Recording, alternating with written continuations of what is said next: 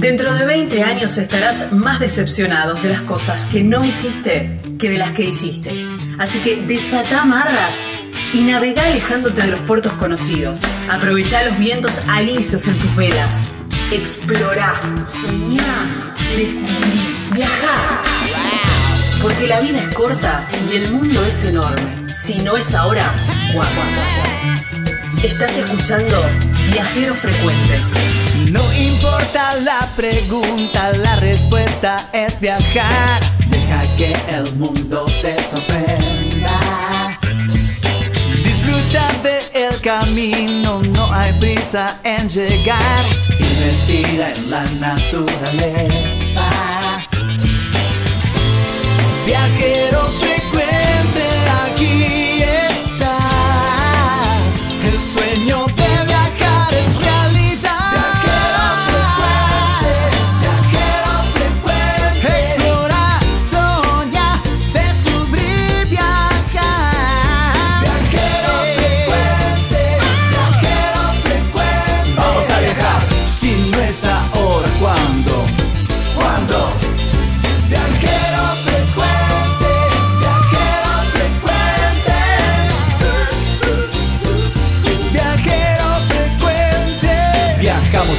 cambiarle la ropa al alma. Tienes que tomarlo con calma. Un gran viaje que te entrega al cielo. Siempre comienza con un paso pequeño. A tu sueño, dale, dale vuelo. Y viajero frecuente te dirá que hay de nuevo.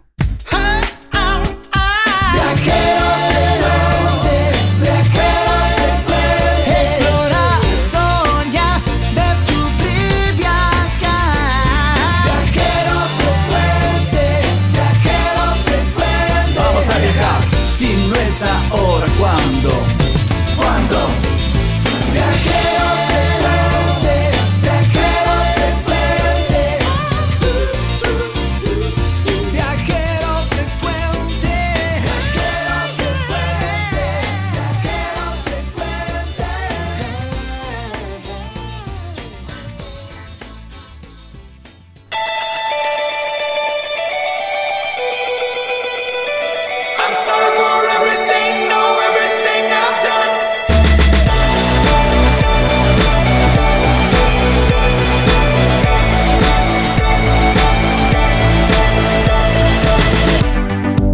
Hola, ¿qué tal? ¿Cómo les va, amigos? Bienvenidos a un nuevo Viajero Frecuente Radio.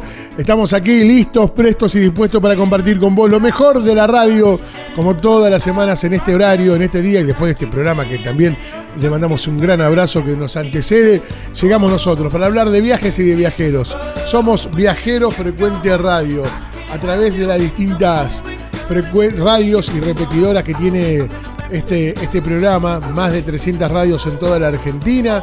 Bueno, nosotros llegamos aquí a través de esta frecuencia, de esta radio, a vos que nos estás escuchando ahí como todas las semanas, para que hablemos de viajes y de viajeros. Lucas Giomini, quien edita, Gabriela Jatoni, mi nombre es Edgardo Paganini, para presentarles a la Gaby, como la conocen en el barrio. ¿cómo va la Gaby? Claro, obviamente, la Gaby. ¿Está la Gaby? Está la Gaby, sí. Preguntaban los chicos para invitarla a jugar. Ah, Y las chicas, ¿no? ¿Está la Gaby? ahí está, sí, sí, sí, ya va Gaby, gritaban, ahí está. bueno, ¿cómo anda? Bien, muy bien, muy bien. Transitando este, este programa 264, re lindo, me encantó. Con propuestas así como bien variadas. Me Por- gusta. Porque te cuento, nos vamos para eh, la provincia de San Luis, ¿Sí? a Merlo. Ah, qué lindo. Para, sí, sí, sí, sí. Para contarte eh, que en un parque, un parque temático, eh, que habla eh, sobre la historia de los comechingones. Y súper interesante, como para aprender un poco de, de- de nuestros orígenes, ¿no? Sí, y claro. y- y me, me encanta esa, esa idea. Después nos vamos a Villa Langostura eh, para hacer un baño de bosque. Mira, Ah, sí, sí, sí, sí, sí. Y mm, conectarnos un poco con la naturaleza también. Nos conectamos mucho con la historia y con la naturaleza en este programa. gusta. Casi te diría así. Y después nos vamos para Miami, Miami. para conocer una familia viajera.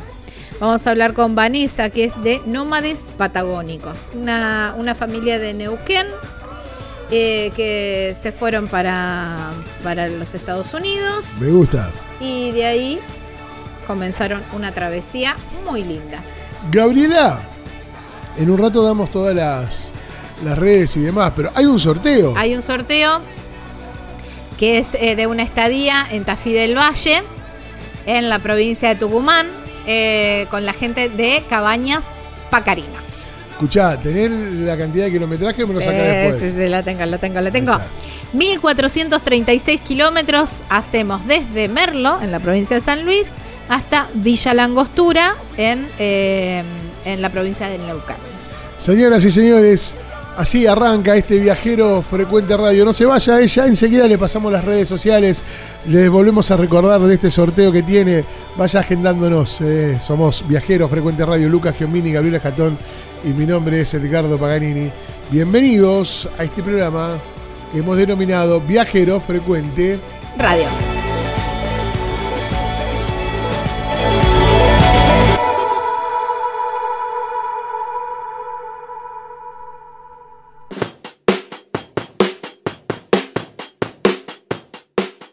Señores, Gabriela Jatón tiene una recomendación para hacernos. Nos vamos para Villa Langostura y hay un lugar para hospedarse, es un lugar donde las palabras no te van a alcanzar para describirlo, es un lugar divino, con una atención súper personalizada de Karina y de Pablo, el lugar es precioso con un paisaje increíble ahí al pie del, del Cerro Bayo y los desayunos son increíbles, Qué dignos lindo. de hoteles de lujo.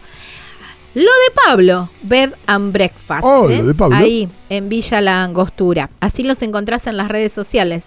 Lo de Pablo, Villa La Angostura. Y si no, lo llamás a Pablo justamente Hola, al Pablo. 02 94 43 13 143.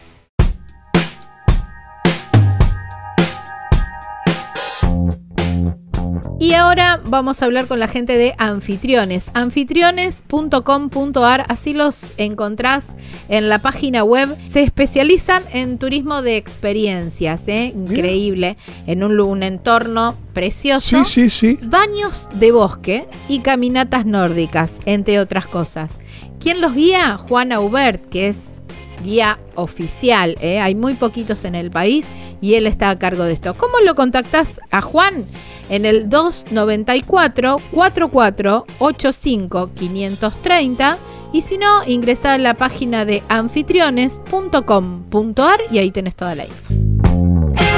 En este nuevo destino de viajero frecuente,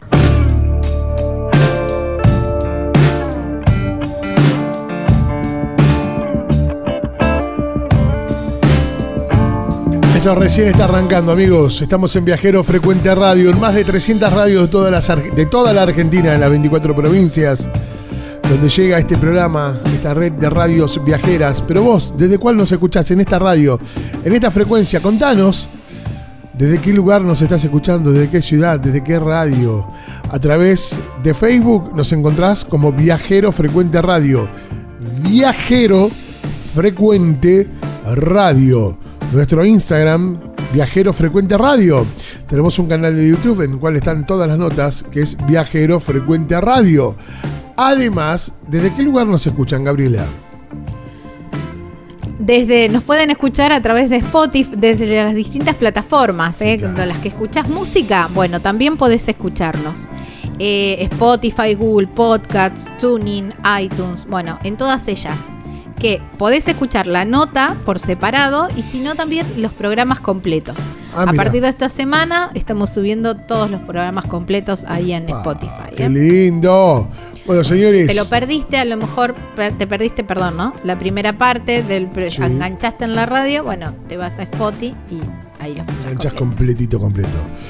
También tenemos un Twitter que es arroba viajero radio, una página en internet que es www.vacacionespararmar.com.ar www.vacacionespararmar.com.ar y también tenemos un número de teléfono en el cual podés comunicarte, mandarnos un WhatsApp o un Telegram al 3400 52 46 40. Te lo repito, ¿eh? agenda tomanos, agarra tu celular, hay unos agendadas como Viajero Frecuente Radio. El número de teléfono es 3400-3400, esa es la característica, 3400 52 46 40. Dicho todo esto, Gaby, en este arranque, ¿para qué lado nos vamos? Nos vamos para el sur, nos vamos para la Patagonia, porque mm, eh, a Villa Langostura. Mm, Hay un lugar que, eh, viste, lo venimos hablando siempre, esto del turismo de experiencias. Bueno, y ahí en Villa Langostura se hacen los eh, baños de bosque.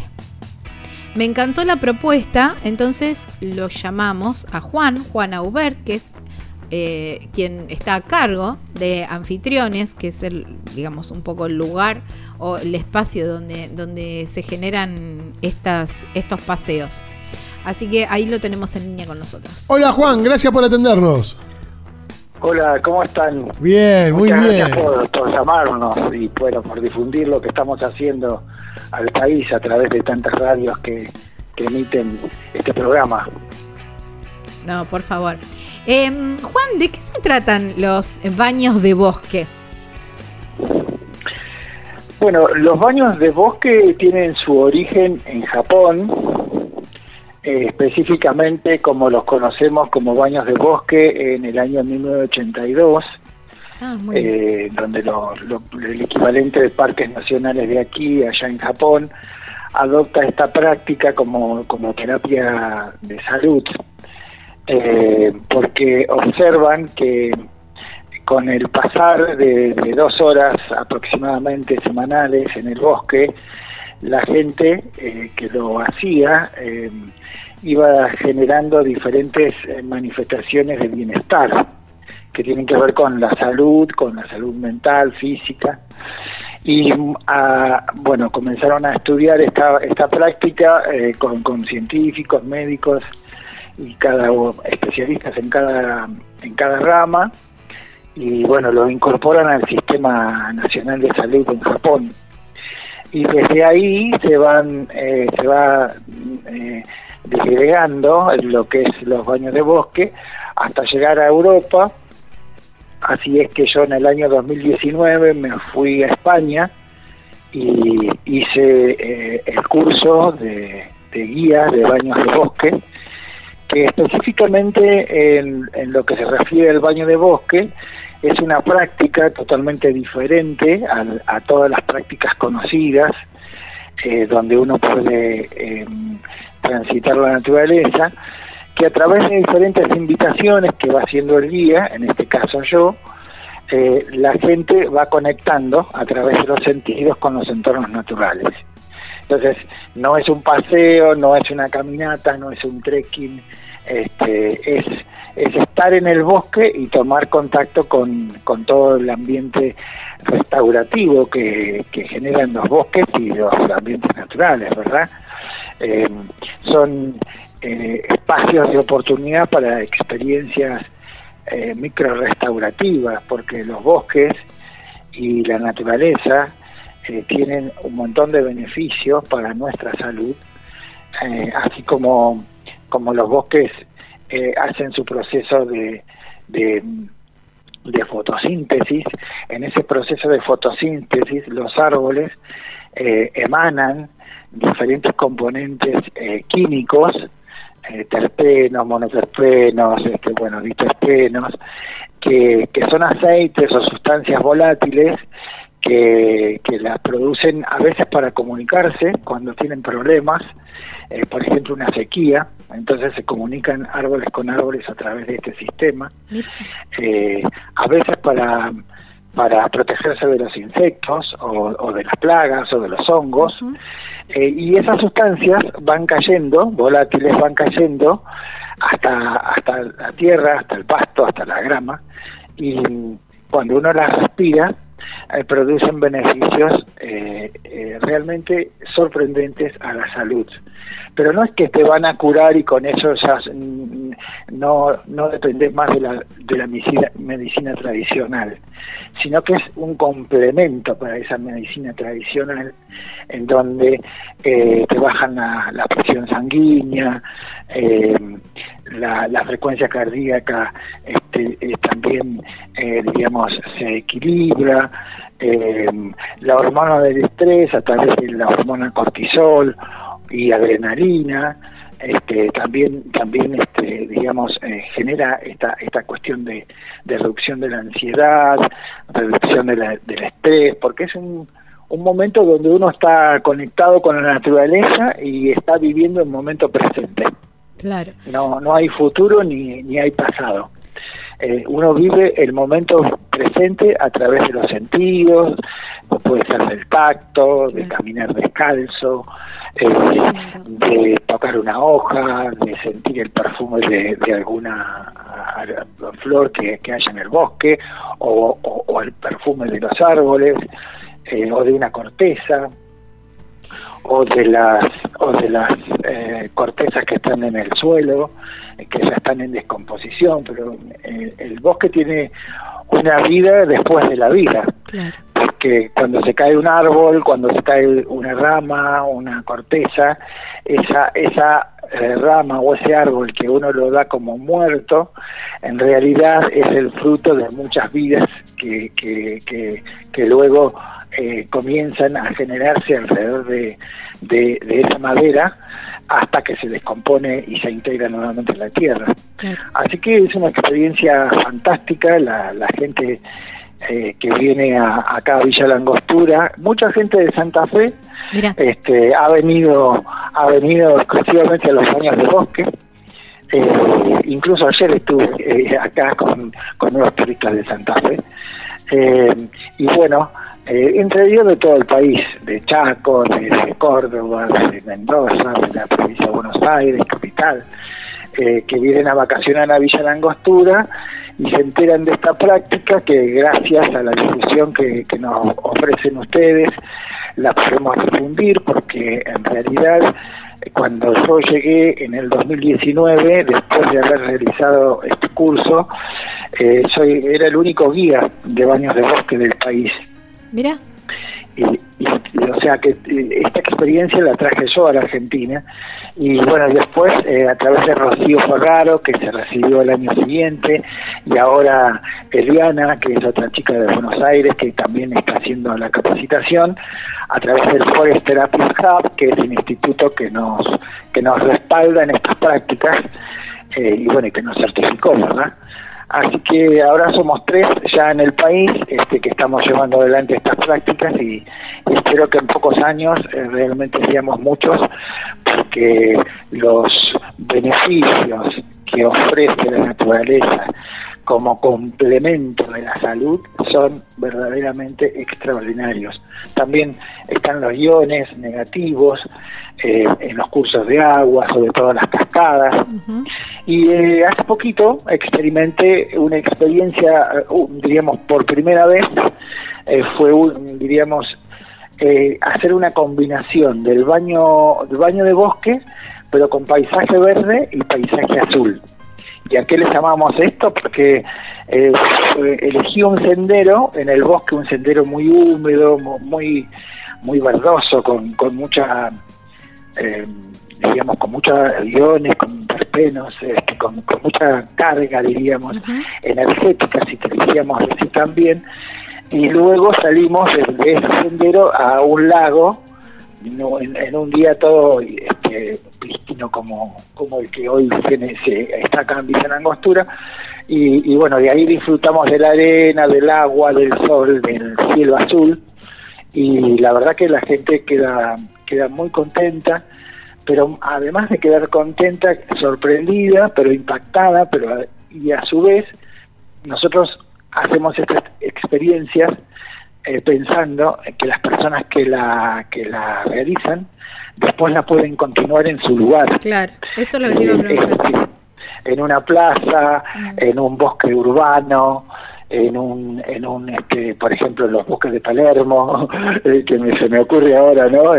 Por decir un, lugar, eh, nunca van a ser los beneficios de, de, la naturaleza pura como, como hay aquí en la Patagonia y en muchos otros lugares del país, pero sí esa práctica si es desde un mismo hogar donde hay una planta, una ventana con aire relativamente puro, eh, donde uno puede relajarse, hacer alguna meditación, este, tomar el, el, sabor de alguna fruta o, o, el olor de alguna madera, de alguna fragancia, de alguna esencia que realmente sea pura, que sea noble, ¿no? Que no sea química, absolutamente. Y bueno, eso se puede continuar en esas prácticas, se pueden continuar en el lugar donde uno vive. Eh, pero bueno, la gente queda maravillada eh, por los efectos que se generan en ese contacto con la naturaleza.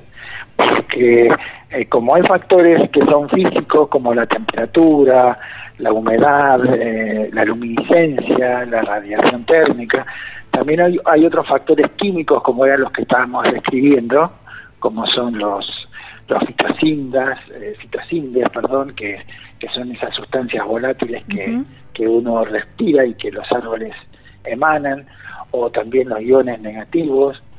Eh, y también hay factores psicológicos, porque si uno se encuentra en un bosque absolutamente verdoso o en una pradera y hay un curso de agua, eso genera efectos psicológicos en las personas. Qué interesante. Eh, y bueno, y todos esos sentidos se van movilizando y, y bueno, eh, se producen situaciones muy interesantes, muy reflexivas, en ese trayecto de aproximadamente dos horas que realizamos con esta práctica, ¿no? Imagino eh, mucho también esto de, de, agudizar el resto de los sentidos y de cerrar los ojos, ¿no? Porque me parece que eh, toman como protagonismo los otros sentidos. Esto que vos decías, el tacto, el olfato, me parece que es como que son los protagonistas en eh, con esta experiencia. Claro, lo que pasa es que en la vida urbana nosotros le damos más preponderancia a la vista porque de repente estamos atentos a que todo lo que pasa a nuestro alrededor, pero no percibimos, este, tampoco respiramos profundo porque está el smog de, los autos y de, lo que es lo urbano, y nos ponemos los auriculares para no escuchar al otro y todos los ruidos que hay a nuestro alrededor. Entonces, este, tampoco practicamos por ahí, eh, vos fíjate que, que, que en nuestro país eh, tenemos eh, hambre de agua, como se dice en el norte, eh, hambre de alimentos, eh, también ahora se agrega el, hambre del afecto. con esta pandemia hemos quedado como, como no, no estamos en contacto con el otro a través de nuestra piel, entonces tenemos hambre de piel. Eh, queremos agradecer tu tiempo, nos quedamos sin tiempo, pero no va a ser la última vez que hablemos. Bueno, un, gusto, eh, muchas gracias por, este contacto y a todos los oyentes que quieran ingresar a la página pueden hacerlo en anfitriones.com.ar y ahí van a encontrar todas las actividades que hacemos y específicamente los baños de bosque. Un abrazo a despertar los instintos. Gracias, Albert. Un abrazo. Igualmente, Edgardo y Gaby, muchísimas gracias. Ahí está. Qué lindo. Qué lindo, esto de los baños de bosque. ¿eh? Estábamos hablando con Juan Aubert, ahí en Villa Langostura.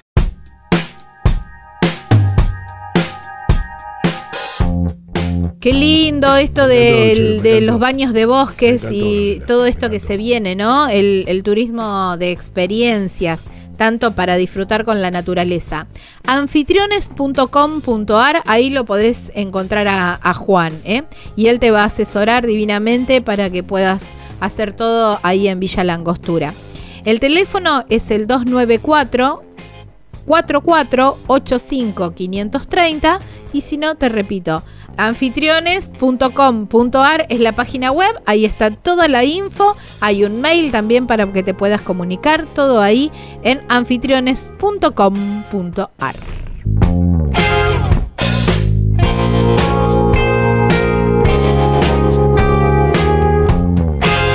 Y si te vas a alojar en Villa Langostura, el lugar es lo de Pablo. Por Así, supuesto, anda- me, me- me quedó lo de Pablo y me lo contó al principio, me gustó. Lo de Pablo, Bed and Breakfast, ¿eh? ahí al pie del Cerro Bayo, un lugar divino, divinamente atendido también ¿eh? por sus dueños, Karina y Pablo, justamente, con unos desayunos que son indescriptibles. ¡Me ¿eh? encanta! Pero además todo completamente equipado, un hotel muy lindo. Ahí lo de Pablo Bed and Breakfast, ahí en Villa Langostura. Así los encontrás en las redes sociales, lo de Pablo Villa Langostura. Y si no, lo llamas a Pablo al 0294 15 431 31 43.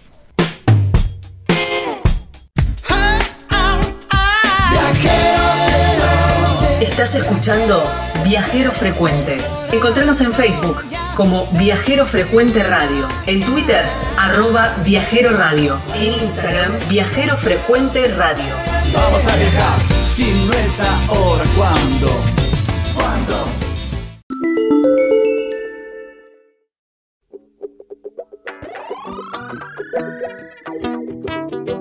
Si alguna no me vuelven a ver, porque a mí, como a todos, se me olvida. Algo va a quedar adentro tuyo siempre. Algo que yo te dejé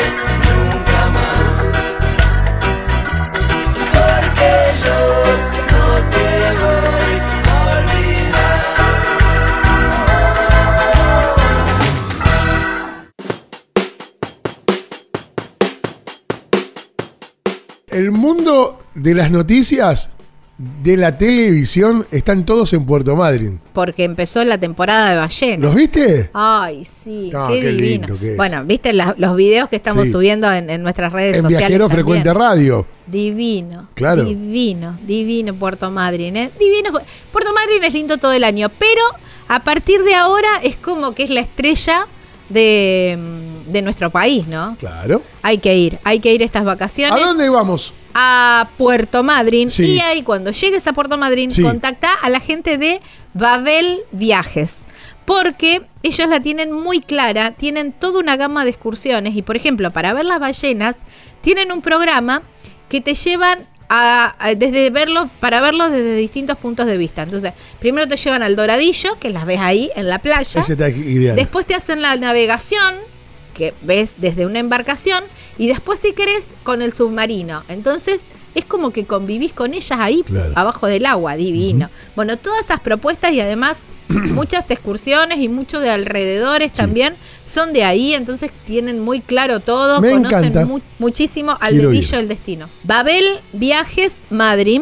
Así los encuentran en las redes sociales www.babelviajesmadrid.com.ar es la página web y si no, la llamas a Carla al 280 445 8000. Si no es ahora, ¿cuándo?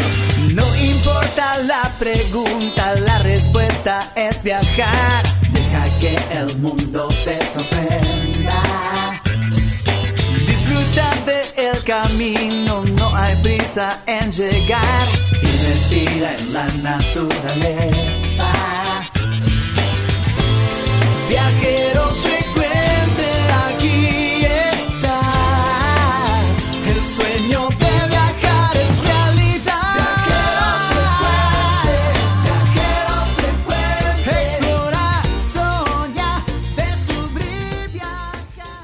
En la hoja de ruta de viajero frecuente nos toca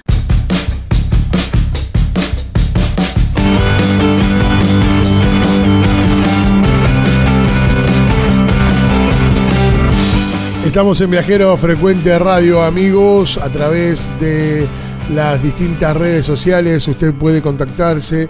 Eh, tenemos un Facebook eh, que nos encuentran como Viajero Frecuente Radio, un Instagram que es Viajero Frecuente Radio, eh, y tenemos además un canal de YouTube al cual pueden suscribirse, que es Viajero Frecuente, Viajero Frecuente Radio. Eh, en ese canal de YouTube eh, usted puede además, bueno, poner suscribirse. de esa forma va a estar en contacto mejor con nosotros. Tenemos un Twitter que es arroba viajero radio. A través de las distintas plataformas musicales también nos escuchan. ¿Cómo cuál es, Gabriela? Spotify, Google Podcast, TuneIn, iTunes, bueno, ahí pueden escuchar. A partir de ahora, a partir del programa pasado, en realidad, pueden escuchar las notas separadas, pero también los programas completos. Así que está como el número del programa y el programa completo, y si no, las notas por separado si te interesa algún otro, algún destino en especial. ¿eh? Ahí, ahí nos podés encontrar en estas plataformas. El- eh, eh, tenemos una página madre que es www.vacacionespararmar.com.ar y un número de teléfono que es el 3400 52 46 40. Y tenemos un sorteo también en nuestras redes sociales, eh, que es eh, una estadía ahí en Tafí del Valle, en la provincia de Tucumán. Tan lindo, ahí en las cabañas Pacarina. Búscalo en nuestras redes sociales, en Facebook está fijado arriba de todo. En Ajá. Instagram nos tenés que buscar un poquitito, pero um, pasea un poco por nuestra bio y ahí vas a encontrar que dice sorteo y, y te anotas. ¿Dónde nos vamos ahora, Gabriela? Nos vamos para eh, San Luis. Ah, qué lindo. Sí, sí, sí, sí. Muy cerquita de Merlo. Muy cerquita de Merlo. Y mm, si vas para esa zona, hay una recomendación que te tengo que dar. Por porque supuesto. hay unas cabañas que son, se llaman Punto Serrano, que son espectaculares. Un, lugar- un lugar ideal para descansar, para rodeado de naturaleza y está así. Tenés toda la vista, digamos, vos abrís la ventana o estás por el parque y tenés la vista espectacular de las, eh, la Sierra de los Comechingones, Sí, claro. ¿eh? ahí cerquita. Están completamente equipadas, atendidas por sus dueños. Puntoserrano.com.ar es la página web. Los encontrás en las redes sociales como Punto Serrano Carpintería. Y si no, lo llamas a Roberto o a Karina al eh, 11 45 63 68 05. Dicho esto, Gabriela, ahora sí. Bueno, muy cerquita, ahí de Merlo, hay un parque que la verdad que es súper interesante, y más para ahora, para una, una linda propuesta para vacaciones de invierno, pero también ni hablar para vacaciones de, de verano, porque el parque se llama Yucat, parque temático, y es como un es una recreación de, de, la historia, de la parte de, de, los comechingones y todo eso. Y, mm, y la verdad que me pareció súper interesante eh, poder conectar de nuevo con toda nuestra historia. ¿eh? Y para conocer un poco más sobre este tema, lo llamamos Alberto, ¿eh? que es el titular ahí del Yucat Parque Temático. Alberto, gracias por atendernos. ¿Cómo te va? Ricardo, un placer estar con ustedes y un saludo a toda la audiencia. Muy bien, por suerte. Bueno, contanos cómo nace o, o, o cuándo nace este parque. Mira, el parque temático eh, nació el 3 de enero del 2011, fue el día que abrimos las puertas al público, ah, mostrando la, la, vida de, de los mira. nativos de acá de la zona, mira. de los antepasados de, de Merlo. Eh, en realidad de Córdoba y de San Luis, porque uh -huh. son los, los comechingones que claro. comparten ambas provincias. Y bueno, un proyecto que llevó seis años de investigación, eh, basado en los trabajos de un arqueólogo y en crónicas españolas, y tratamos de recrear la vida de la época lo más parecido a lo que conocemos de su historia. Es eh, como, como, la verdad que es muy lindo, las imágenes eh, son muy lindas, todavía no hemos tenido el placer de ir a conocerlo, pero ya prontito vamos a ir. ¿Y cómo, eh, cómo es el, el, recorrido? ¿Cómo se inicia? Bien, eh, primero decirles que están, por supuesto, están invitados a, a participar. De, a por supuesto. Claro que vamos a ir. Mira que por nos queda cerca, estén, Alberto. Claro, cuando estén por acá, por la zona. Eh, les cuento que el parque recrea la vida de los comechingones como si fuese el año 1500. Uh -huh. La idea es transportarse a esa época. Van caminando por un sendero de especies autóctonas con espinillo, chañar, algarrobo, talas, o sea, la flora muy típica de acá de la zona y que existía en esa época, por uh -huh. supuesto. Con las sierras de los comechingones de, de fondo, uh -huh. van a encontrar 20 escenas a tamaño real de la vida eh, cotidiana de los nativos de acá y de la conquista española, porque claro. tratamos de contar las dos partes de la historia. Y bueno, se recrean escenas de, de su cultura que tienen que ver con cómo vivían, eh, se entra a las viviendas de los comechingones, yeah. que eran casas semisubterráneas, se puede apreciar el aroma, la temperatura que tenían. Eh, vamos a ver cómo era su alfarería, su alimentación, eh, eso es lo que es la parte cultural del recorrido eh, y después, bueno, tratamos de contar la historia a través del juego y la experiencia, así que tenemos varias actividades para ofrecer también. Ah, me encanta. ¿Por qué eh, las construcciones eran eh, semi, semisubterráneas. subterráneas ¿Por una cuestión del Bien. clima? Sí, lo que pasa que en la zona hacía mucho frío, mucho más que ahora. ¿sí? Piensen Mira. que en aquella época había primaveras con hielo acá en la zona. Ah, mira. Eh, por lo tanto, las viviendas, al ser semisubterráneas, mantienen muy bien la temperatura, con diferencias de 10-15 grados con el exterior. Con lo cual, eh, se forma un clima muy agradable bajo tierra. ¿sí? En verano son, eh, son frescas y en invierno son cálidas.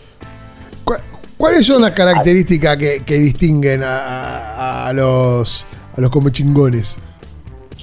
Ya los españoles en aquel momento ya identificaban algunas características que no tienen otros nativos de la zona, uh -huh. por lo menos diría que en gran parte de América, que eran de gente barbada, altos, flacos, eh, de peso un poquito más, más este, quemada al sol, digamos, sí, más, más eh, oscurecida, pero con el sol en sí, no porque la T fuese diferente eh, y una barba muy muy tupida, muy tupida, gente vestida con trajes de lana de llama, con lo que son el típico un cubo que asemeja al, al poncho peruano, ¿sí? Ajá. Muy parecido. Y bueno, es la típica vestimenta de acá de las sierras, en ese caso, ¿no? Claro. Gente que ha venido de, del altiplano, de Perú y Bolivia, alrededor del año 500 de nuestra era, y que se estableció en la zona hasta el 1600. O sea, bastante tiempo estuvieron acá. Mira. estaba viendo también eh, eh, la, el- la imagen de la, no sé, del- de la mujer, digamos. Estaba por decir sí. China, pero no es la China. Eh, muy lindos. Una señora, una señora come chingona. Claro, una señora como, bueno, en este caso el, lo que está publicado es una chica, pero es muy lindo también los rasgos. Sí. Eso es algo que se, se detalló bastante en las crónicas españolas de la belleza que tenían las mujeres, ¿no? Eh, eh, fíjense que esa imagen, seguro que estás mirando, es de la página una web. señora que está, una escultura que está dentro de la casa Pozo, Sí. que así le llamamos a las viviendas, Ajá. casas Pozo. Eh, tiene ojos, ojos claros, una Claro. mezcla de color verdoso con, con un grisáceo verdoso, ¿no? Que era el color típico de ellos.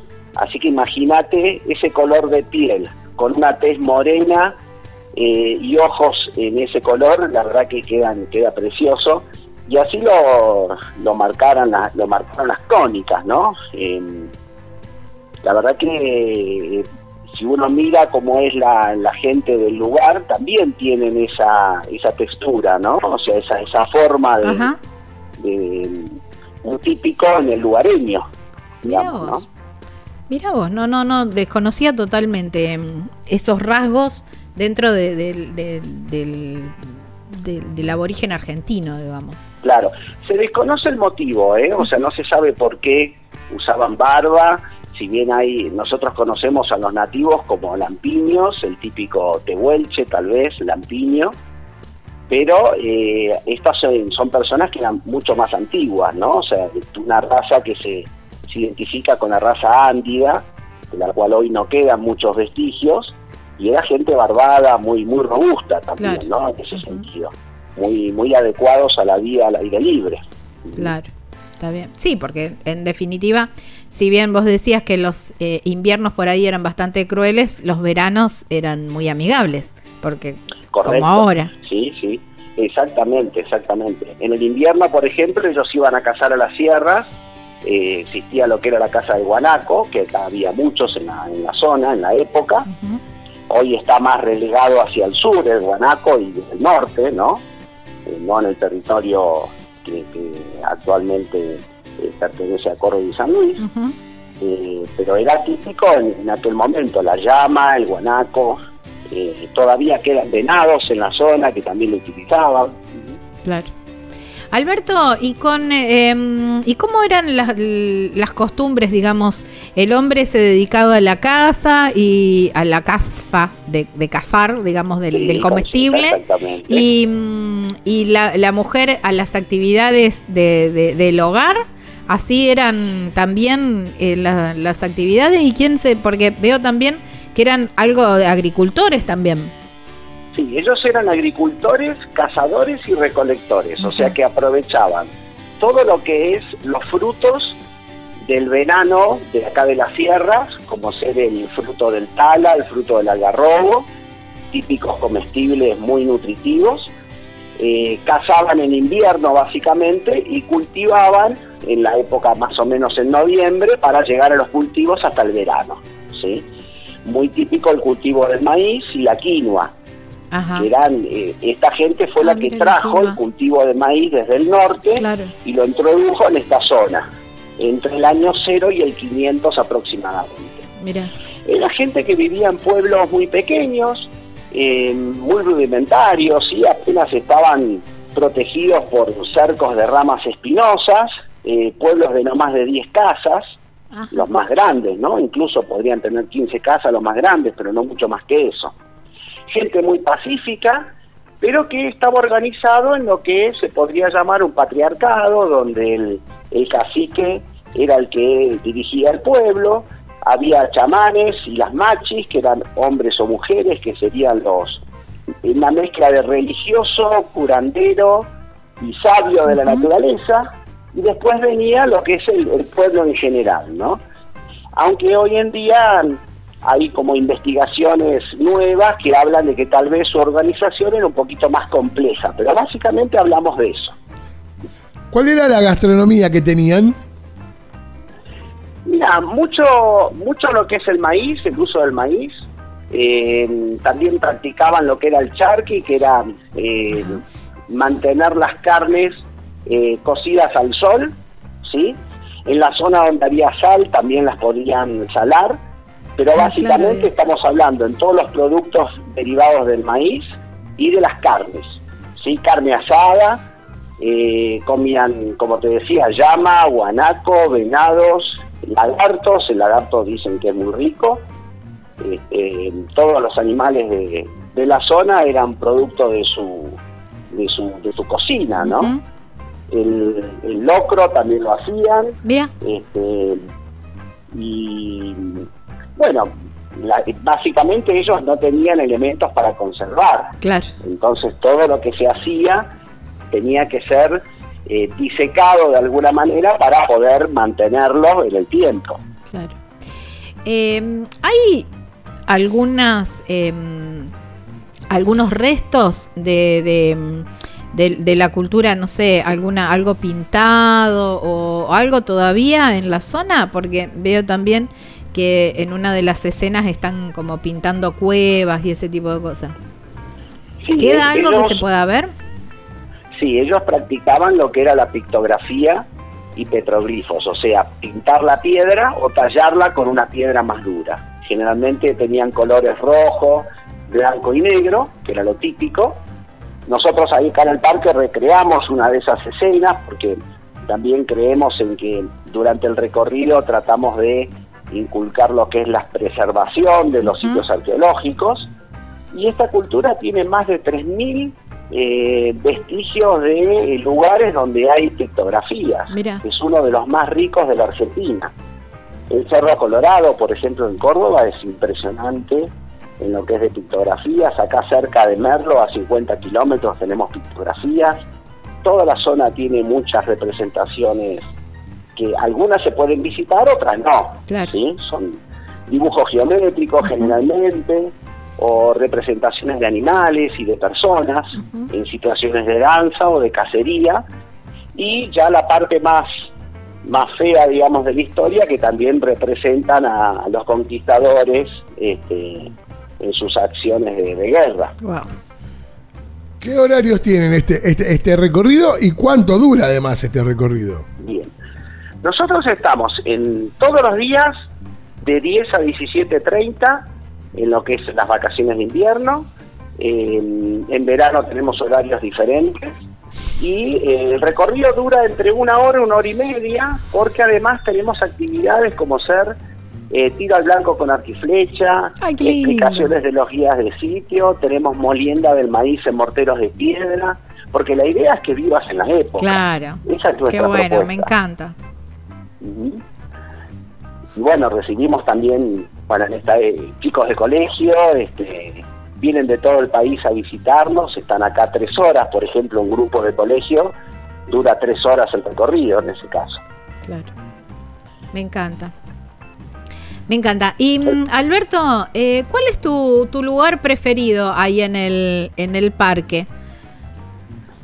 Para mí, el O, tu escena preferida. Ah, Sí, la, la zona, la zona del tiro blanco con arco y flecha porque es de total diversión y a ver, es como que depende la época, depende la época, eh, el, el recorrido se hace como muy cultural o depende del público encima que de la claro, sí, época, tal vez se hace muy cultural o se tira para el lado de la diversión.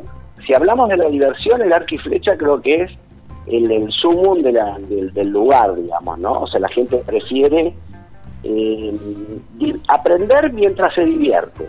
Ese es el punto. Creo que ese es el, ese es el balance de aprender mientras te Claro. divertís. Tal cual. Después el lugar preferido a nivel de escenas es la Casa Pozo. Esa escena que vos ves con la Ujú. comechicona en, en- dentro de la vivienda eh, es fantástica porque aparte hemos recreado cada vasija y cada elemento a tamaño real con el mismo material que lo utilizaban Wow, qué bueno. eh, con los mismos dibujos. Entonces hay una recreación, hay mucho tiempo invertido en recrear fielmente cada elemento. Que eso tal vez eh, es como, eso sería tras bambalinas, digamos, ¿no? La, atrás de la escena, pero, pero hay, hay mucho invertido en brindarle al turista que todo sea lo más real posible. eso se nota en el parque. Claro, qué bueno. Qué, eh, qué bueno que hayas tenido esta idea, esta iniciativa, que lo puedas eh, so- llevar adelante. Y, y qué bueno para los, los que vamos a visitar el lugar, ¿no? Para, mm, para tener una idea y esto de, de- de volver a poner en valor a, mm, a los primeros habitantes de la zona, ¿no? Nosotros estamos convencidos que la historia hay que eh, no hay que olvidarla. Hubo gente que luchó y murió por su cultura y, y esa tradición nosotros la tenemos impregnada en nuestro lenguaje, en nuestra en nuestra comida, en las danzas, o sea, hay mucho de ellos en todo eso. Y creo que es importante poder entender cuál es la historia para, eh, no solo para comprenderla, sino para no repetir errores del pasado, tal vez, o para respetar eh, esos libros abiertos que son los, los sitios arqueológicos, ¿no? Yo soy muy amante de la arqueología y, y de la historia, y creo que eso es lo que quiero transmitir. Pero además lo queremos transmitir a través del juego y la experiencia, o sea, otra forma, no es, no es solamente la parte cultural solamente, sino que se lo viva como en la época. Ese es el tema. Me encantó. me Alberto, encanta. gracias por tu tiempo. Favor, gracias a ustedes, son muy amables en darnos esta oportunidad de poder contarle al público eh, qué es lo que hacemos justamente para que nos puedan visitar. Un abrazo grande, pronto estaremos visitando. Igualmente, y los esperamos, ¿eh? claro que Sí, sí. claro que sí. Abrazo gigante. enorme. Bueno, muy bien, igualmente, Gracias, muchas gracias. Bueno, hablábamos con Alberto. Alberto del parque de Yucat, el parque temático ahí en, ahí en Merlo, ¿eh? en la provincia de San Luis. Y ahí cerquita de Merlo, solamente a 5 minutos del centro, están las cabañas Punto Serrano. En realidad están en Carpintería, que es un pueblito que está ahí al lado, divino, pueblito muy chiquito, muy tranquilo, pero con todo el encanto de, de las sierras. ¿eh? Una vista panorámica divina, exclusiva a la Sierra de los Comechingones y todos los servicios de unas cabañas completamente equipadas con unos desayunos increíbles, son increíbles. Ahí están Roberto y Karina que te van a atender divinamente y el teléfono para hacer la reserva es el 11 45 63 68 05, si no los encontrás en las redes sociales como Punto Serrano Carpintería y hay una página web que es www.serrano.com.ar. Ya venimos amigos, hay más Viajero Frecuente Radio.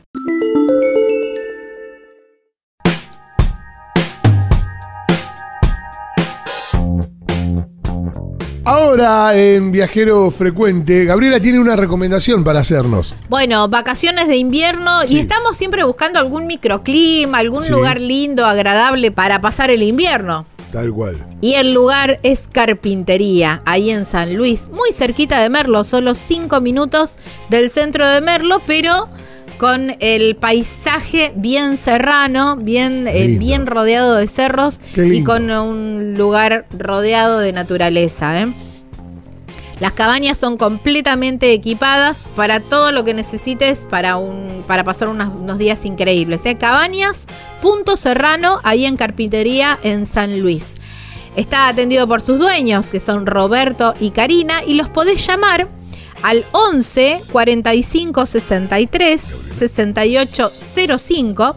Podés eh, mandarles un mail también a puntoserrano.gmail.com.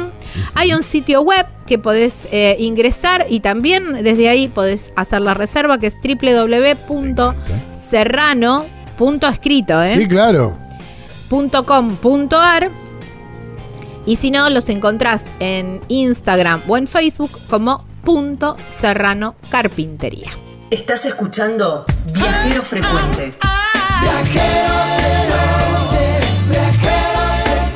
Explorar, soñar, descubrir, viajar. Hoy, en Viajero Frecuente, aterrizamos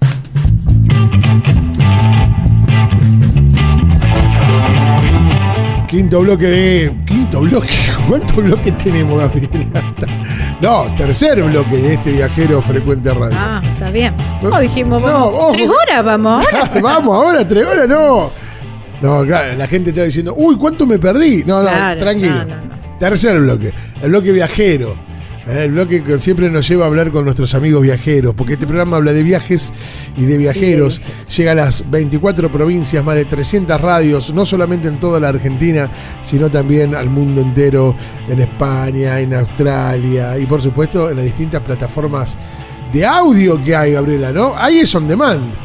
On demand, sí. En la que escuchas música, ¿viste Sí. la que tenés bajadita por Yo tengo? Spotify. Bueno, ahí en Spotify, en Google Podcasts, en TuneIn, iTunes, bueno, la que tengas, nos buscas como Viajero Frecuente Radio y ahí están las notas y también están los programas completos. A partir del programa anterior, en el 263, pasamos los programas completos también a Spotify.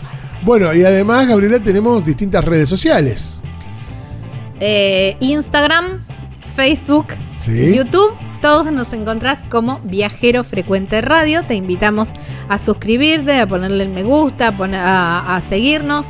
Eh, depende la, la- la red social. Así te vas eh, enterando de todas las novedades y siempre estamos tirando alguna que otra data. Hay mucho sorteo también dando vueltas. Ahora tenemos uno de eh, una estadía en Tafí del Valle, en la provincia de Tucumán, ahí en las cabañas Pacarina. Oh, ahí qué está lindo. el sorteo en nuestras redes sociales. Bueno, hay un número de teléfono que es el 3400 52 46 40. En un ratito te lo repito.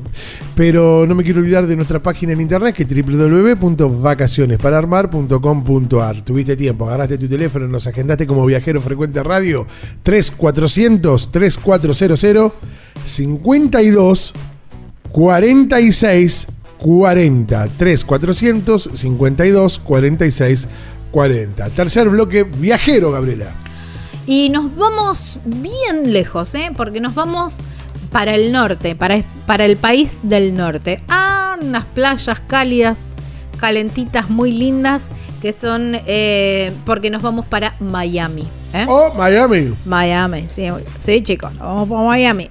Porque hay una familia patagónica, ellos se llaman nómades patagónicos ajá y mm, son de Neuquén, de Neuquén capital, y Jorge, Vanessa, Alma y Pilar.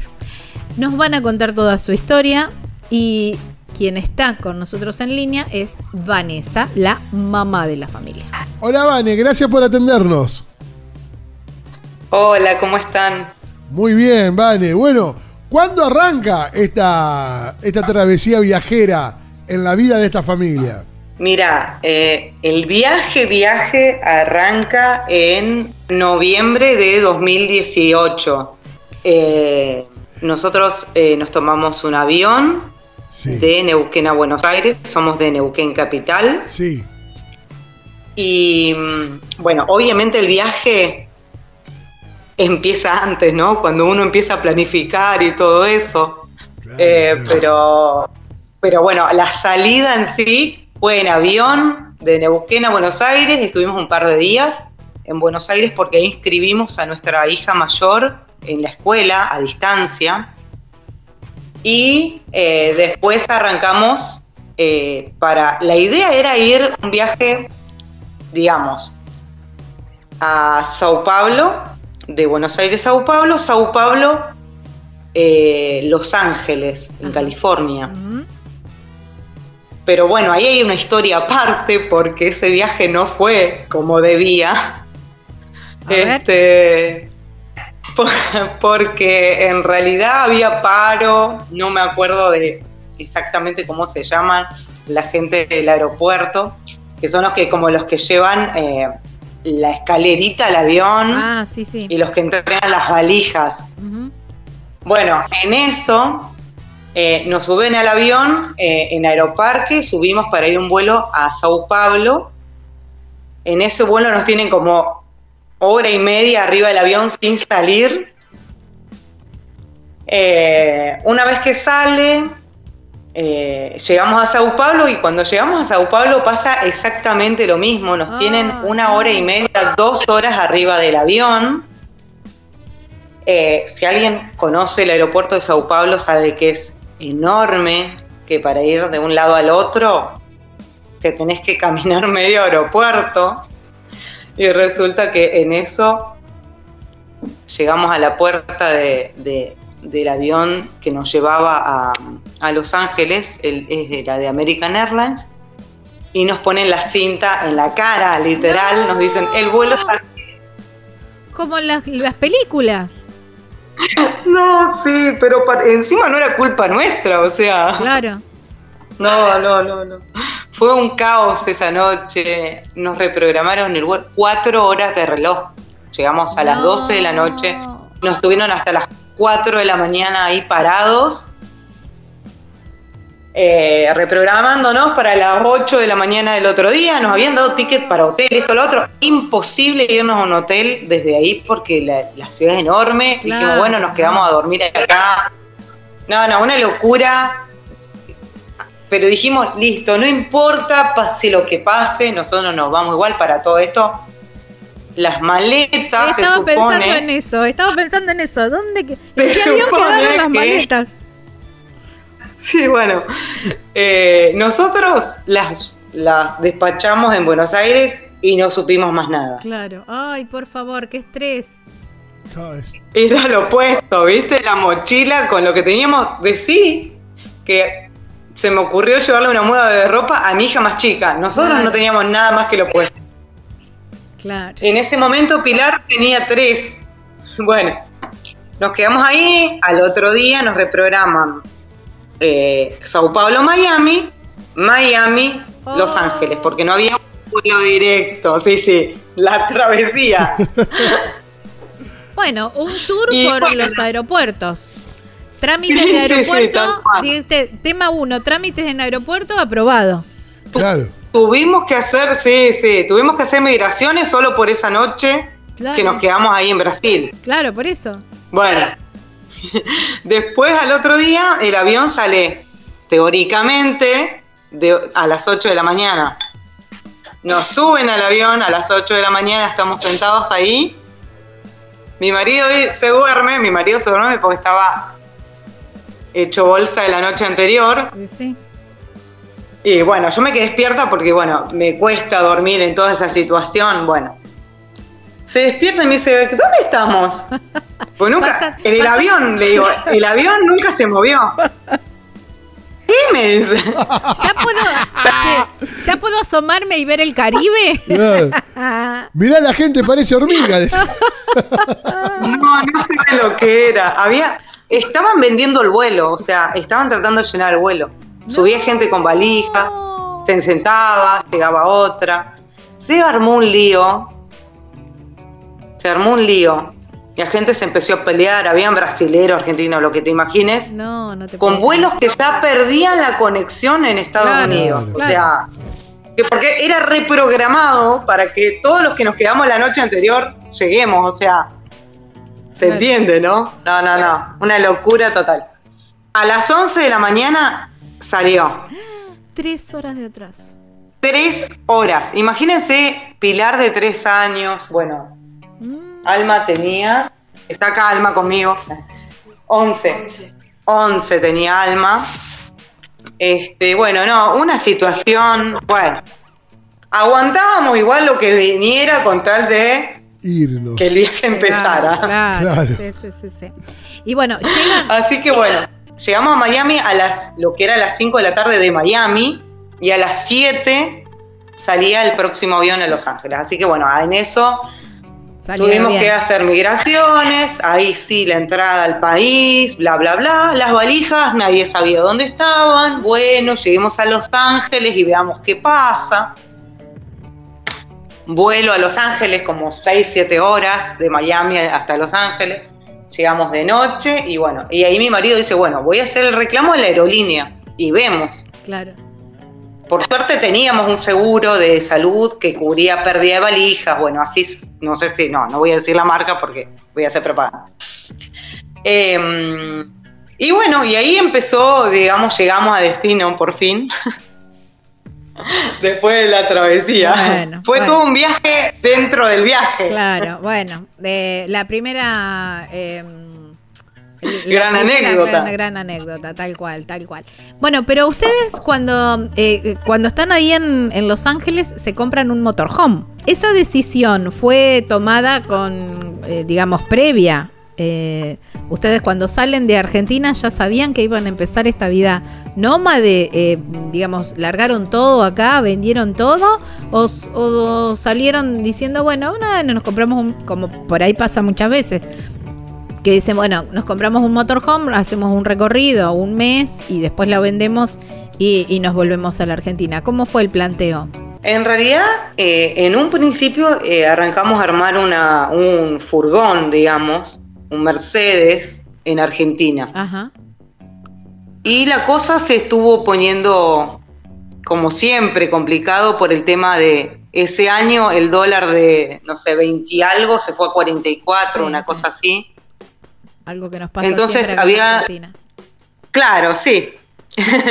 y tener un proyecto en Argentina es un poco complicado Sí. cuando Y más hay cuando- plata de por medio.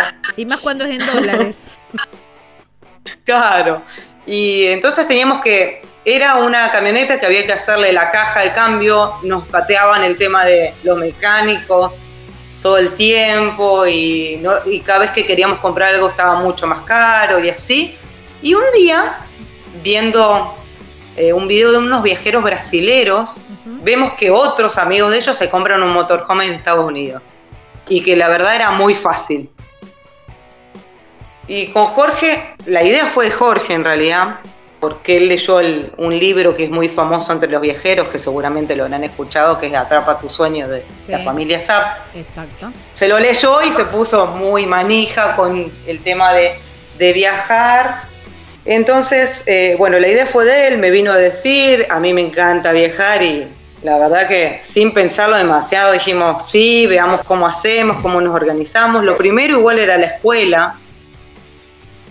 Eh, y una vez, bueno, eh, cerrado el tema del colegio, cómo íbamos a hacer, eh, vimos este video y dijimos, bueno, es buena idea. Vendimos nuestros muebles, nuestro todo, lo que teníamos, la camioneta que estábamos armando, y ahí salió el tema del motorhome. Y, mm, y entonces, bueno, se- se fueron, salieron desde, desde Los Ángeles, la experiencia eh, Sí. motorhome y que y, y qué estuvieron recorriendo, cuál es, eh, cómo es eh, viajar una familia en todo nuevo, imagino, porque digamos, no sé si Sí, sí. O sea, lo- nosotros los motorhome los conocíamos, viste, por publicaciones, fotos, Claro. videos de otros. No teníamos idea del manejo. Estuvimos unos 10 días, fuimos a Los Ángeles porque había una amiga que argentina ya, que nos dej- quedamos en su casa hasta que encontramos el motorhome. Y bueno, y la verdad que espectacular. Es una casa con ruedas, literal Claro. y más para nosotros que somos cuatro, eh, vienen, hay de todos tamaños, ¿no? En realidad nosotros compramos una que era un tamaño intermedio. Lo que pasa es que los vehículos en Estados Unidos son muy grandes y acá hay camionetas que vos ves todos los días en la calle que son de largos como el motorhome que teníamos, Ah. ya no lo tenemos. Claro. Y- Este, y este- y- y bueno, y este viajamos por viajar. sí. ¿Cómo? No, no, no, te escuchamos. ¿Por dónde viajaron? Salimos de California, fuimos eh, como para el norte, conocimos Las Vegas, eh, bueno, habíamos recorrido ahí el sur, lo que es Hollywood, todo eso. Después fuimos a Las Vegas, eh, después ya empezaba el invierno, entonces nos fuimos como por la línea sur, hay una, una ruta, la Interestatal 10, que va bien por el sur de Estados Unidos. Eh, recorrimos toda esa zona, bueno, eh, Arizona, Texas, New Orleans ahí en Luisiana, todo eso vinimos acá a Florida en ese momento. Este, es toda una experiencia porque bueno, uno va aprendiendo cosas de uno tiene que ir manejando, no, no por el manejo de la camioneta, es muy fácil porque encima son automáticas. O sea, uno no, no usa cambios como en. Argentina. Claro. O sea, el uso de la camioneta en sí es bastante sencillo. Claro. Es frenar. Bueno, al principio me pasó que quería como apretar el embrague y era el freno y frenaba en vez de. Bueno, como- era muy cómico eso. La costumbre, ¿viste? De, Sí, de apretar sí, el sí, embriague que está en el medio y acá Todo- el freno. Entonces frenaban en vez de nada. Sí, sí, sí.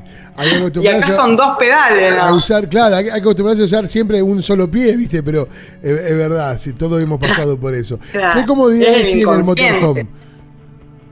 Mira, tenía, eh, tiene eh, en el fondo una cama matrimonial, Sí. eh, al lado tiene un baño con ducha, todo. Después está la cocina, que tenía, tiene horno, tiene tres hornallas, alacenas, tiene microondas. Bueno, de todos modos, para el uso de ciertas cosas como el microondas y el aire, necesitas enchufarte a la luz. Claro. O usar un generador que trae, que utiliza combustible. claro. Eh, después tiene una mesa que es como rebatible, se baja y ahí se hace cama de plaza y media, ponele. Y sobre cabina hay otra cama que es eh, también de un poquito más grande de plaza y media, no llega a dos. Y ahí al principio dormían las dos nenas. Eh, después, cuando Pili ya fue creciendo, no quiso dormir más con la hermana y dormía, le armamos lo que es la mesa. claro. Y adelante, abajo está la camioneta. Digamos que tiene como una tela que vos la, la pones ahí y ya la gente no ve lo que es de la camioneta hacia atrás. Claro. Qué bueno eso. Qué Eh, lindo. La verdad que es muy cómodo, muy cómodo. Después hay que aprender el manejo de las otras cosas, que no son las más lindas de viajar, pero bueno, son parte de, que es tirar las aguas negras, que es lo del baño, Claro. eh, aguas grises, que es lo que es eh, lo de lavar los platos, o cuando te bañas son las aguas grises. Pero bueno, acá hay lugares donde, especiales donde hacer eso. Claro, totalmente. Hay gratis, hay pagos, en general siempre uno anda buscando gratis, pero bueno, a veces no hay. Sí, sí, y hay sí, que pagar. Tal cual, tal cual. Vale, Pero bueno, te, eh, te vamos a pedir que nos esperes unos minutitos.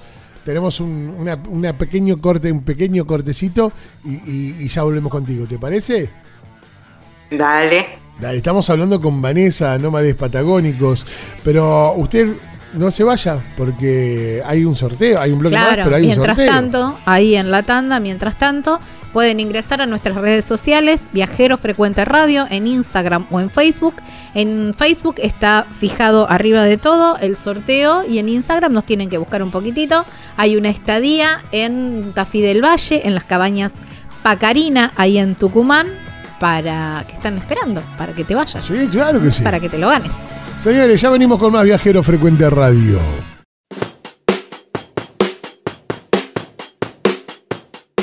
El auténtico Fernet cordobés es el de mi amigo Guillermo Beney, Fernet Beney. Fernet Beney y también muchos regionales, muchos Sí. licores. Ahora en estos tiempos fríos, lindo tomar a lo mejor Oh. alguna copita de algún licor. El quemadillo para la garganta. Sí, Ahí está. Si pasaste por Córdoba y los compraste, eh, podés pedirlo y te lo envían. Y también si querés ser representante de Fernet Beney en tu ciudad, también podés contactarte y a lo mejor quien te dice, podés abrirte ahí otro emprendimiento, Sí, claro otro sí. kiosquito. ¿eh?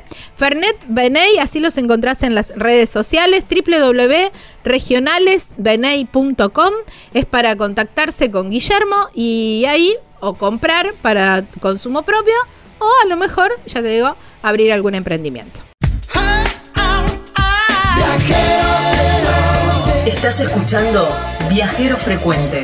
Encontranos en Facebook como Viajero Frecuente Radio, en Twitter arroba Viajero Radio, en Instagram Viajero Frecuente Radio.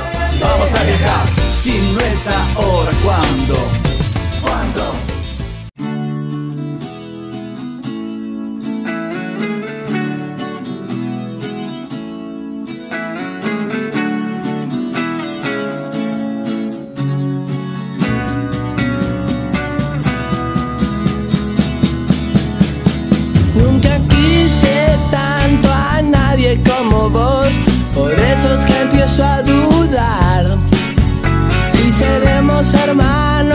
nos separaron y nosotros sin sabernos nos volvimos a juntar.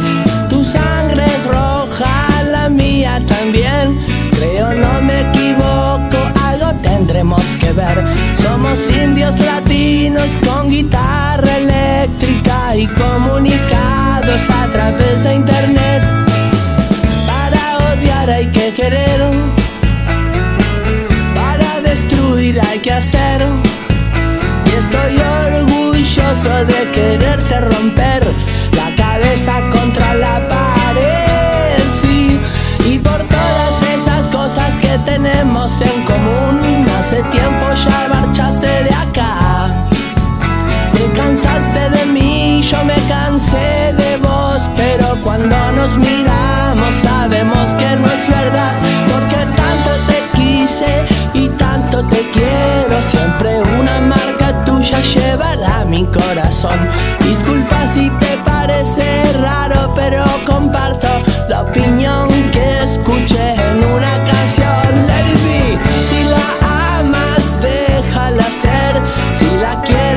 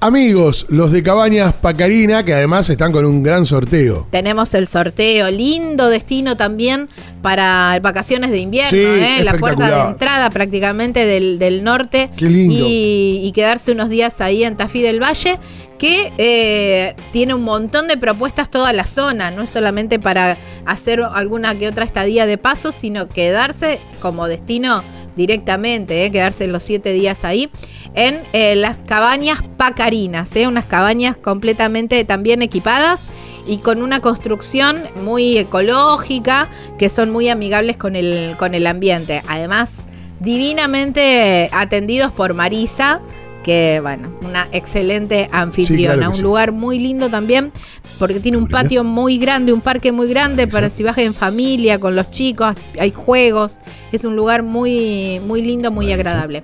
Cabañas Pacarina con Q. Así los encontrás en las redes sociales. Sí. Eh, www.cabanaspacarina.com.ar es la página web y hay un teléfono que es el 381 331 3588.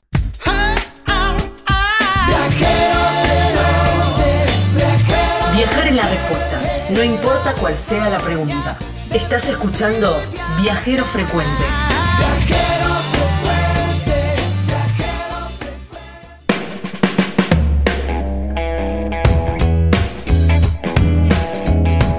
Cuarto bloque de este viajero frecuente radio, amigos. A través de las distintas redes sociales nos encontramos, como siempre, Viajero Frecuente Radio. Así nos encuentra en Facebook, en Instagram y también en nuestro canal de YouTube, en el cual además pueden suscribirse porque van a encontrar todas las notas que tenemos desde hace ya más de 5 años, 6 años, con este Viajero Frecuente Radio. Nos encuentran como Viajero Frecuente Radio, ahí le ponen suscribirse y de esa manera pueden estar notificados de todo lo que nosotros vamos haciendo con nuestro canal de YouTube. En Facebook y en Instagram, Viajero Frecuente Radio, hay un sorteo. Hay un sorteo de, un- de las cabañas, eh, una estadía en las cabañas Pacarina, ahí en Tafí del Valle, en la provincia de Tucumán. Bien, además tenemos distintas plataformas para que nos- de audio para que nos puedan escuchar. En la que escuchas música, Spotify, Google Podcast, TuneIn, iTunes, entre otras. Eh, pueden escuchar las notas por separado, buscan por el destino y si no, también pueden escuchar los programas completos. Tenemos un número de teléfono que es el 3400 52 46 40. 3400 52 46 40. WhatsApp o Telegram, nos cae, como te quede mejor, ahí estamos. Sí, ahí es, exactamente. Nos buscan siempre como Viajero Frecuente Radio, ¿eh? así estamos en todos lados. www.vacacionespararmar.com.ar es nuestra página madre. Último bloque, Gabriela. Estamos con Vanessa. Vanessa es la mamá de esta familia viajera eh, que la componen Jorge, Alma y Pilar. En este momento están en Miami, nos venía contando que bueno, después de, un- de una larga travesía llegaron a, llegaron a Los Ángeles, se compraron un motorhome y empezaron a, recorrer eh, un poco Estados Unidos, algo de Canadá también, México. Y mm, Vane, eh, ¿cómo, ¿cómo es la convivencia en, la, mm, en el motorhome? Me imagino que debe estar como bastante, si bien el viaje debe ser bastante libre, mm, una convivencia bastante organizada para que todo no se desmadre, ¿o no? Sí, nosotros realmente eh, nos llevamos bastante bien, eh, nos vamos acomodando, como que estamos bastante acostumbrados a, vi- a- a convivir mucho tiempo, salvo el tiempito que por ahí Alma iba a la escuela, que eran cuatro horas, después como que te vas acostumbrando, no sé, vas modificando cosas, bueno, las rutinas se- son otras. Si bien tenemos la escuela, nos tuvimos que poner como profesores nosotros, eso sí Claro. cambió. Y no es nada fácil, porque Alma estaba en sexto, eh, la primaria, pero nosotros como somos de Neuquén, era, en realidad la primaria era hasta séptimo, y cuando la inscribimos en Buenos Aires cambia. En Buenos Aires es hasta sexto y empieza primer año. Primer año, claro. Entonces, prim- primer año de la secundaria, 14 materias, tuvo el primer año un poco Claro. complicado. Y bueno, ayudarla a ser profesores, bueno, eso cambió. Pero algo, algo que después todos los papás- obviamente, sí. No, digo, algo que después eh, todos los papás tuvieron que empezar a hacer por una cuestión de pandemia. Ustedes como que adelantaron ese, Claro. ese trámite. Nosotros, por suerte, ya teníamos un año de experiencia. Así que, eh, no, no, para nosotros no fue ni tan complicado eso, ni convivir las 24 horas. Claro.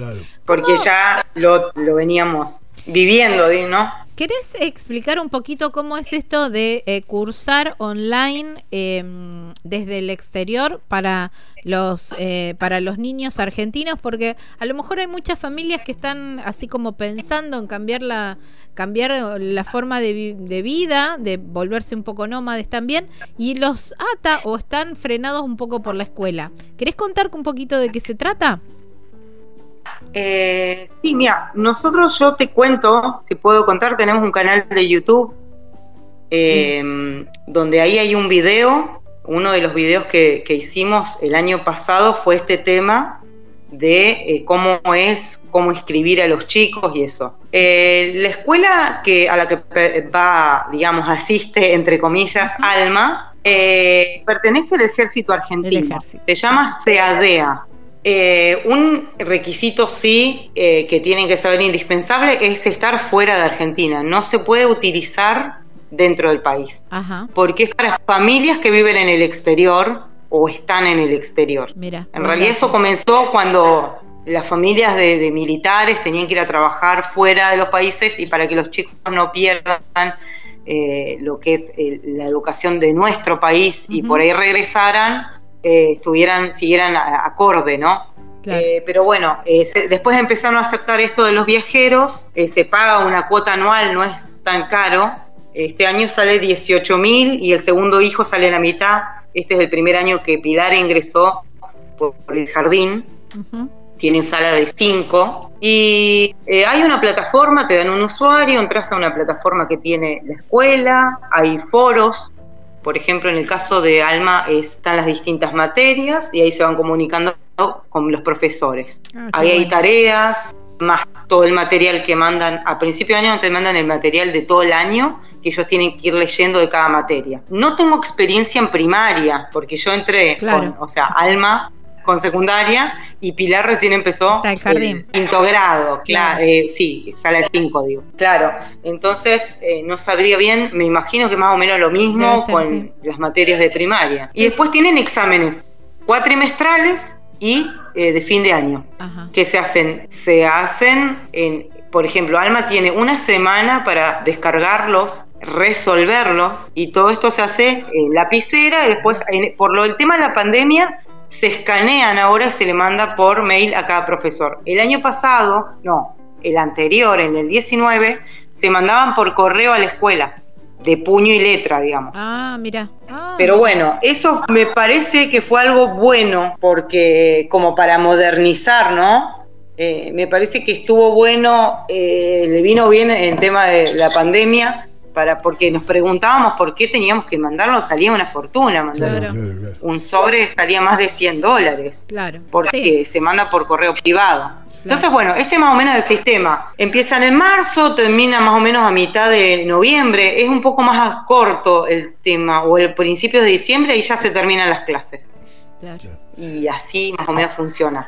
Eh, quiero, quiero saber si esto de, estar en, en, en, en el, en este ah, motorhome, en este motorhome, te, te- se dan los permitidos de conocer la gastronomía regional y local de cada lugar que pasan.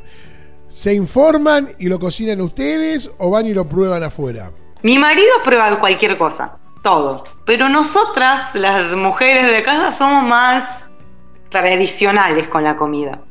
Y por ejemplo, en Estados Unidos y en México, nos pasó que la comida es muy picante. Saliendo de las hamburguesas y el hot dog típico de acá, eh, lo demás es como muy picante y no a nosotras no nos gusta. Entonces nosotras comemos comida mucho, mucho que por ahí sí gente que nos invita a la casa sí, ¿no? Eh, pero no somos de probar tanto. Mi marido sí, a él prueba todo. Y tenés que ir como a comer a lugares. Claro, claro, claro. Y también eso hace que vos tengas que tener eh, dinero extra. Y acá no es tan barato salir a comer. claro. Por ahí en México sí es mucho más barato. Entonces en general nos cocinamos bastante. ¿Y cómo están haciendo para, para ir solventando el, el viaje? ¿Cómo van generando ingresos? Nosotros en principio, eh, bueno, en Estados Unidos la primera vez, porque no es la primera ya que estamos acá, estuvimos seis meses, que es lo que te dan más o menos de- el tiempo que te dan de visado en general cuando vos venís en avión o a veces por tierra también, te dan ese tiempo. Después nos fuimos a Canadá, nos estábamos solventando con ahorros. Por ahí hay gente que te ayuda, que te dice, uh, qué bueno, que está viajando, te compro, te, te trae mercadería, cosas así, ¿viste? Obviamente todo es bienvenido, Obvio, ni hablar. o, o lo que sea, eh, o te quieren ayudar a comprar algo, bueno. Eh, después estuvimos en Canadá. En Canadá estuvimos haciendo algo que, bueno, hay cosas que se, se suponen no se pueden, no se deben, porque uno está con visa de turista y, por ejemplo, no podés trabajar, tanto en Canadá como en Estados Unidos. Bueno, Claro, pero bueno, ponele. pero, sí. Pero hay lugares donde hasta el, por ejemplo, en Canadá estuvimos haciendo cosecha de cerezas. Ah, mucha gente hace el cosecha de cerezas. Sí, es hay que en realidad no lo hace nadie del país. O sea, vimos una, tres chicos que andaban viajando y bueno, se pusieron a hacer lo que eran de Canadá, pero después el resto no es de Canadá el que lo hace. O sea, la mano de obra es mexicana 90% y viajeros argentinos el otro tanto, porque Claro. encontramos con que había otros también, ¿no? Eh, ahí hicimos eso, estuvimos un par de meses igual en Canadá y después nos fuimos a México y ahí estuvimos seis. En, en México ya es distinto, muy distinto, porque uno puede salir a vender, se hace artesanía, se hace comida. eh, por ejemplo, nosotros en un momento, bueno, mi marido y yo siempre cocinamos mucho. Él trabajó de cocinero. Ajá. Después también tuvimos, tuvimos una roticería también en Argentina Ah, en un momento. Eh, entonces eh, hicimos, eh, vendíamos waffles, waffles en la playa Ajá. para las vacaciones. Para las vacaciones de los mexicanos hacíamos waffles así con, con frutas, o sea, con banana, frutilla. Bueno, los preparábamos ahí en el momento. Teníamos los waffles hechos, los hacíamos el mismo día, los poníamos en una canasta y llevábamos en una heladerita así frutas, salsas y esas cosas y los vendíamos en la playa. Ah, buenísimo. Y después, sí, sí. Y, y bueno, obviamente la- la co- lo que es comida, todo eso, en México es muchísimo más barato. Eh, no así el combustible. El combustible es más barato acá, en Estados Unidos, porque es por, por galón Claro. y, y sale más barato. Eh, en un momento salía 2 dólares el galón y en México sale un dólar el litro. Es diferencia. Ah, claro. Este, que eso Claro. es lo que, eh, otro dato para los que quieren viajar, lo que más se gasta, en lo que más se gasta es en el combustible en general.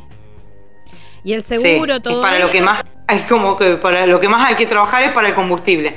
El seguro, mm, nosotros en un momento, bueno, por ejemplo, acá nos salía 35 dólares por mes. Ujú. Hay como, a veces hay precios anuales como más en promoción, ¿no?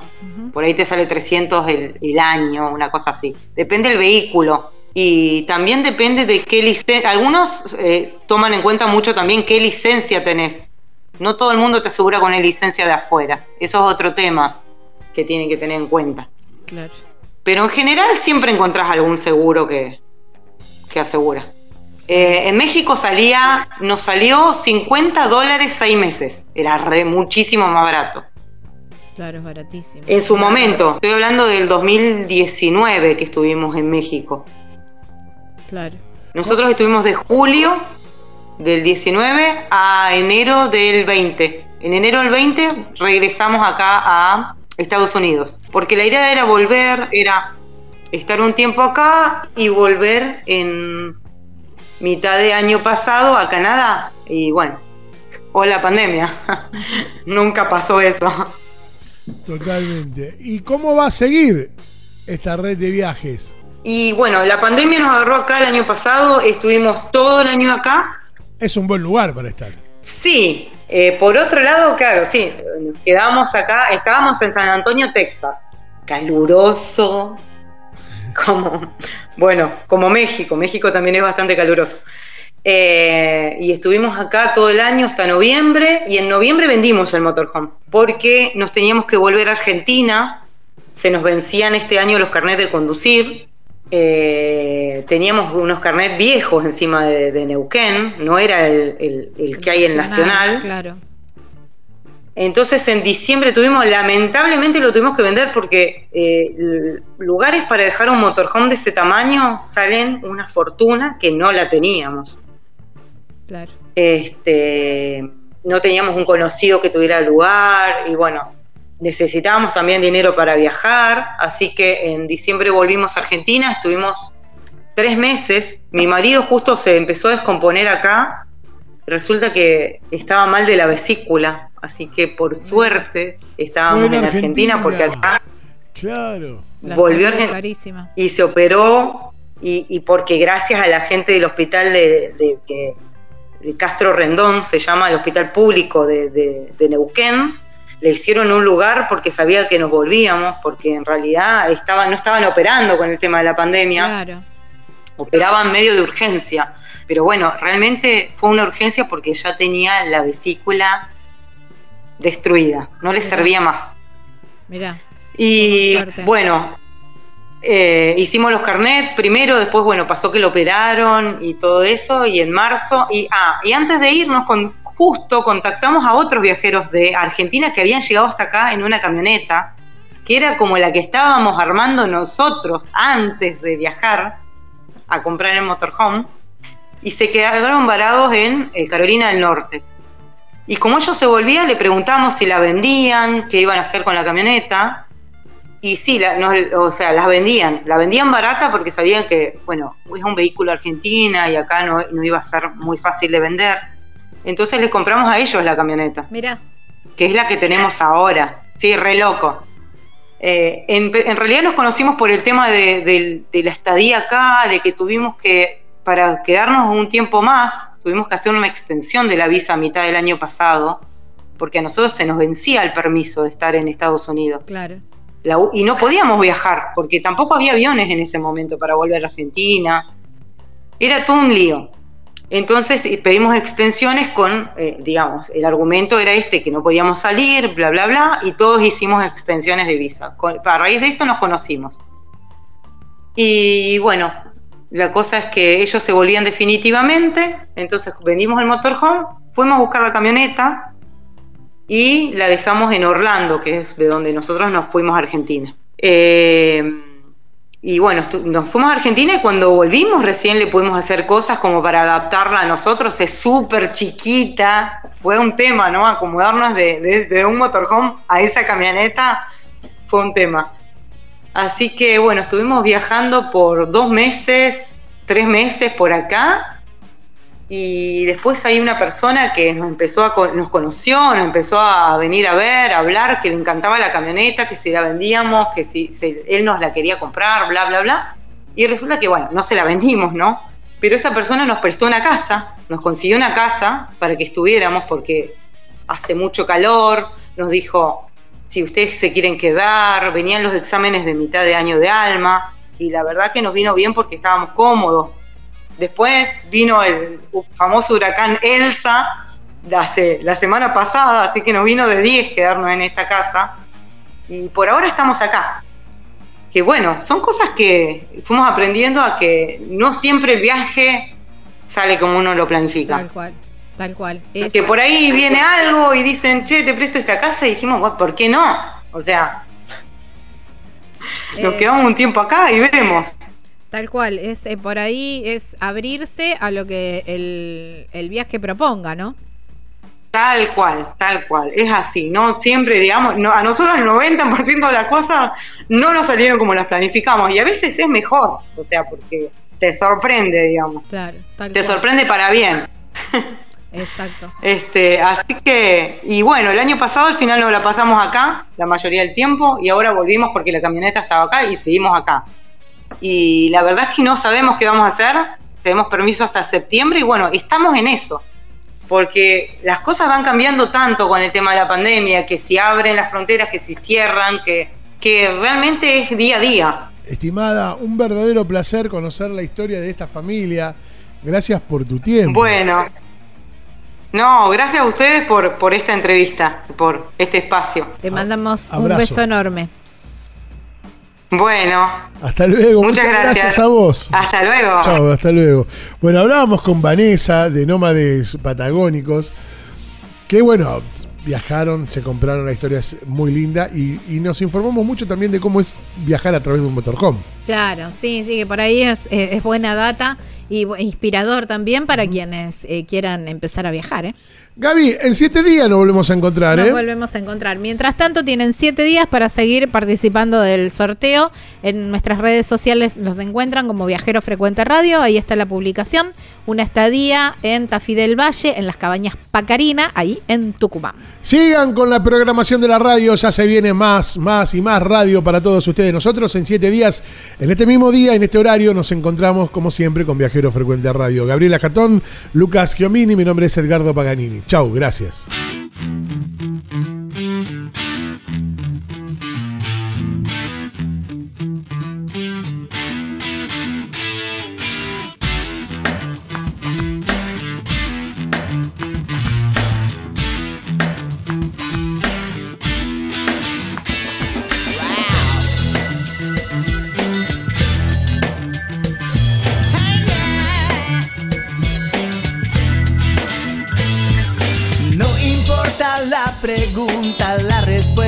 Es viajar. Deja que el mundo te sorprenda. Disfruta del camino, no hay prisa en llegar. Y respira en la naturaleza. Viajero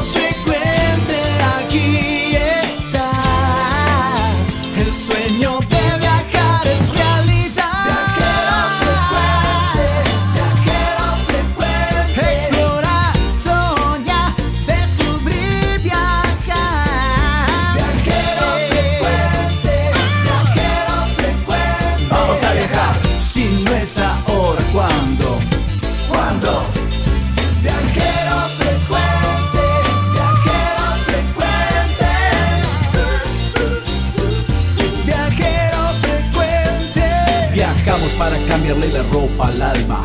Tienes que tomarlo con calma. Un gran viaje que te entrega al cielo. Siempre comienza con un paso pequeño. A tu sueño, dale, dale vuelo. Y viajero frecuente te dirá que hay de nuevo. Viajero